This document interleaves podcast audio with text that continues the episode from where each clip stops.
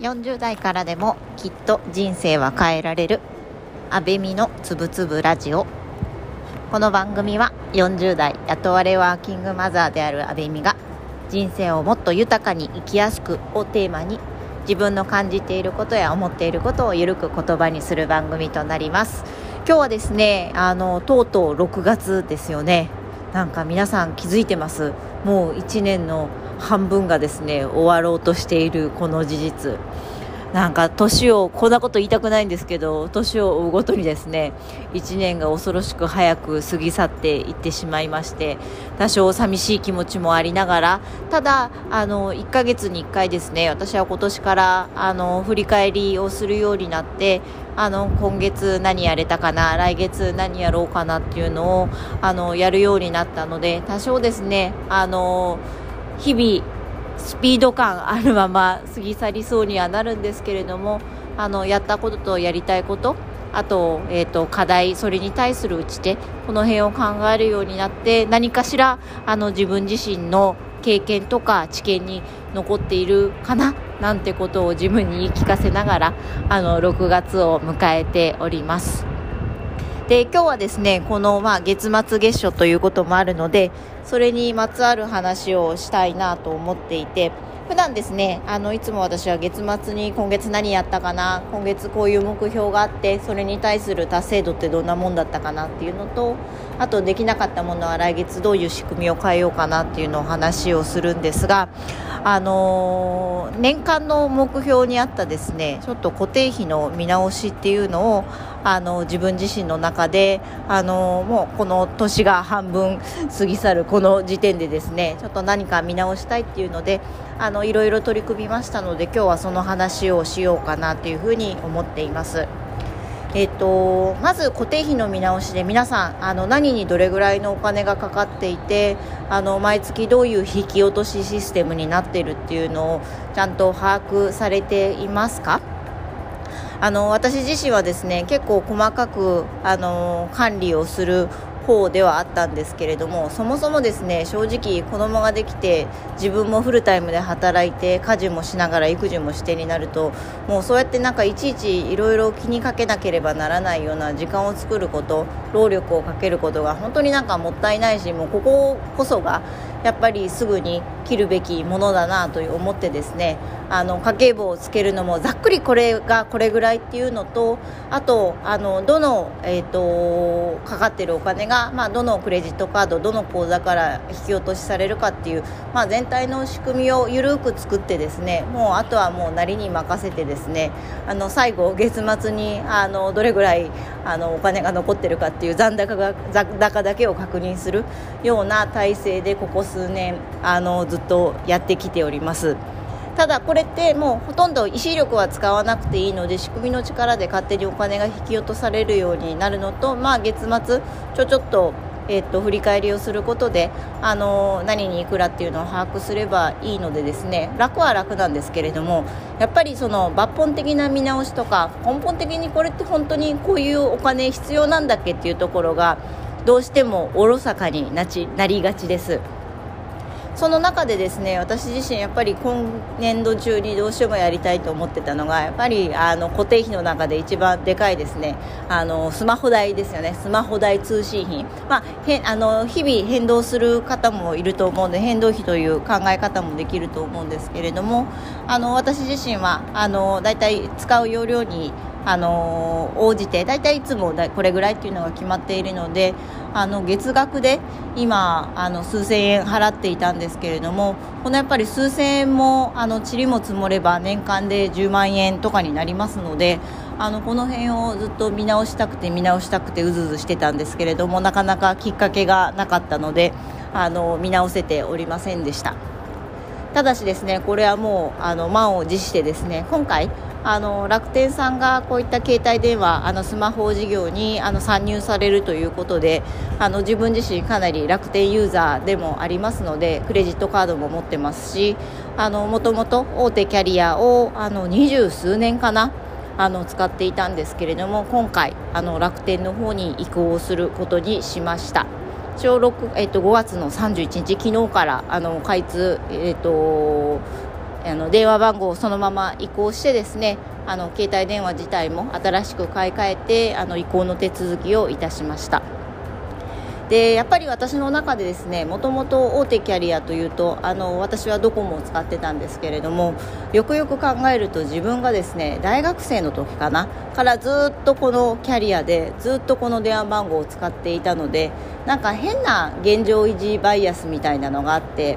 あのドコモだから安心あとドコモだから多少お金払ってでも安心感を変えるっていう考え方をですねなかなかやっぱこの十数年拭えなかったんだろうなっていうのを自分の中でも思っています。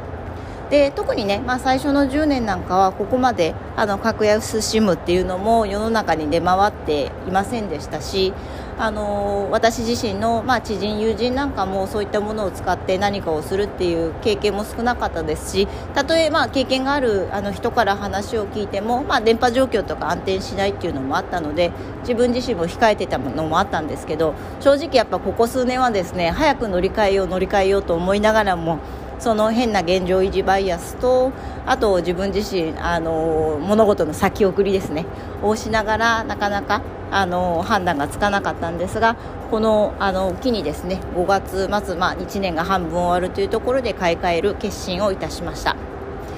またですね私自身こういうあのスマートフォンなんかもすごくいつでもなんか大事に使っちゃうんですよね。3年も4年もずっと同じものを使ってるんですけれどもこの辺りもやっぱり考え方を変えてこんだけ毎日数時間使ってるものなんだからやっぱりあの一番性能が良くて多少高くてもあのそれを割り返して1日とか1時間あたりに使っているその諸経費と考えるとやっぱりにあの自分自身が特に一番よく使っているものについては快適で美しくて使ってて心地いいものこれを使うべきなんですよね。ここは本当にケチるところじゃないなっていうのを最近マインドチェンジいたしましてスマホってねやっぱり高いですし今回買った機種もあの十数万したんですけれどもやっぱりこれをあの例えば2年あの毎日数時間使うっていうことを考えるとぱりそうやって考えるとすごくあの私自身もいいお買い物あのどこに投資するよりもこういったものに投資するっていう判断を自分自身にしていった方がですね特にあの時間を買いたいっていうふうに考えている今私現状なので子育てしているとそういうとこではあのこういう物事に対してガジェットに対してあの投資をしていく姿勢が必要だなということにあの判断に至りました。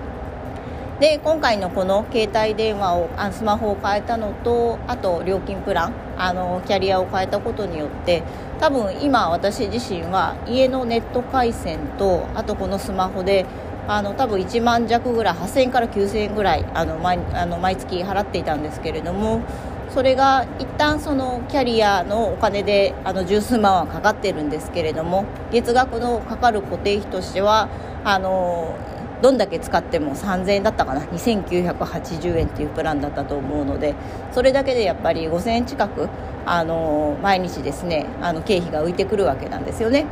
なので今はこの5000円をですねどういうふうに自分自身の中で活用しようかっていうところをいろいろ考えているところであります。あとはですね他にまあちょうど月末っていうこともあったのであの見直したのがもうタスクの自動化ですね例えば皆さんあの歯医者さんの予定とかあと美容院の予定とかどういうふうに管理されてますか？なんか今まで私ってずっとなんか気になったら行くとか気になるたびにその都度例えば歯医者さんの受診券とかあの美容室の予約の履歴とかを見てですねあ前回このタイミングで行ったからそろそろ行く頃だなっていうもうすごいざるのようなざっくりした感覚論で管理をしていたんですけれどもなんかこれもいちいちなんかあのカードを見てですねいつ行ったそろそろ髪のぼ伸びてきたからうざったいなって思うのもあの自分自身あんまり考えたくないなっていうのと特に40を超えてくるとですね本当にこういったあの身の回りの清潔感って本当に大事であのお肌とかやっぱりこういう体体外年齢体内年齢もそうなんですけどどうしても老化っていうのはあの避けて通れない道だと思うんですよね。なのでそれだからこそ内面の美しさとかあの表面上のその小綺麗ささっぱりさっていうのはすごく大事なのでこういったやっぱ歯のメンテナンスあとは髪のメンテナンスこの辺りはやっぱり年相応にあのちゃんと投資をしていくべきところだなと思っているのでこの辺を今までなんとなくですねあのやっていたあのいつ行くんだ管理をですねちゃんと自分のあのスケジュール表にリマインドを入れてですね何ヶ月に1回行く行く頃になるとあのリマインドがちゃんとアンテナが立つようにですねあの工夫をするっていうのをやっとやりました。いやこれもう本当に何年前からずっとあのこういうざるのようなあの管理をしていたんだっていうところなんですけれどもやっと重い腰を上げてですねあの5月6月にかけてあの1つずつあのタスクを自動化できたので今までそういったところに使っていた時間をですねもうちょっと自分が本当にやりたいなと思っていることにあの使っていけるととてもいいななんてことを思っています。なんかこういうことをするのも本当に私自身自分がですね時間がなくて毎日時間ない時間ないって本当になんか愚痴のように自分の中で念仏を唱えている中でやっぱり言ってるだけだとなかなかあの意識も変わらないですし現実を見つめるとやっぱり時間ないのは事実なのでどうやってその時間をですね自分が捻出して本当にやりたいことにあのかけられるのかっていうのはもうあとは考えて行動あるのみだと思います。なのであの今こうやって一つずつあの自分がやりたかったこととかあの効率化をすることに対してあのこれからもあの意欲的に取り組んでいってですねこれっていうのは全てですねやっぱり本当に私があの自分自身がやりたいと思っていることこれに、まあ、あのリソースですとか時間ですとかお金をかけるあのべきところにかけたいと思うところにかける一つの手段としてですねやってるというその目的意識を忘れずになんか今後もあの何かやれるネタがあったら取り組んでいけると自分自身もすごくやった達成感もね正直ありますしあのいい影響が自分自身にも与えられるんじゃないかななんてことを思っています。今日はですねあの初めてこの新しいスマートフォンでですねあの音声配信をしてみてすごくなんか持ちか持ち持った感じとかあの印象なんかも違うので恐る恐る使ってるんですけれどもなんかやっぱり新しいものを使って何でもかんでもウキウキしていいですよね。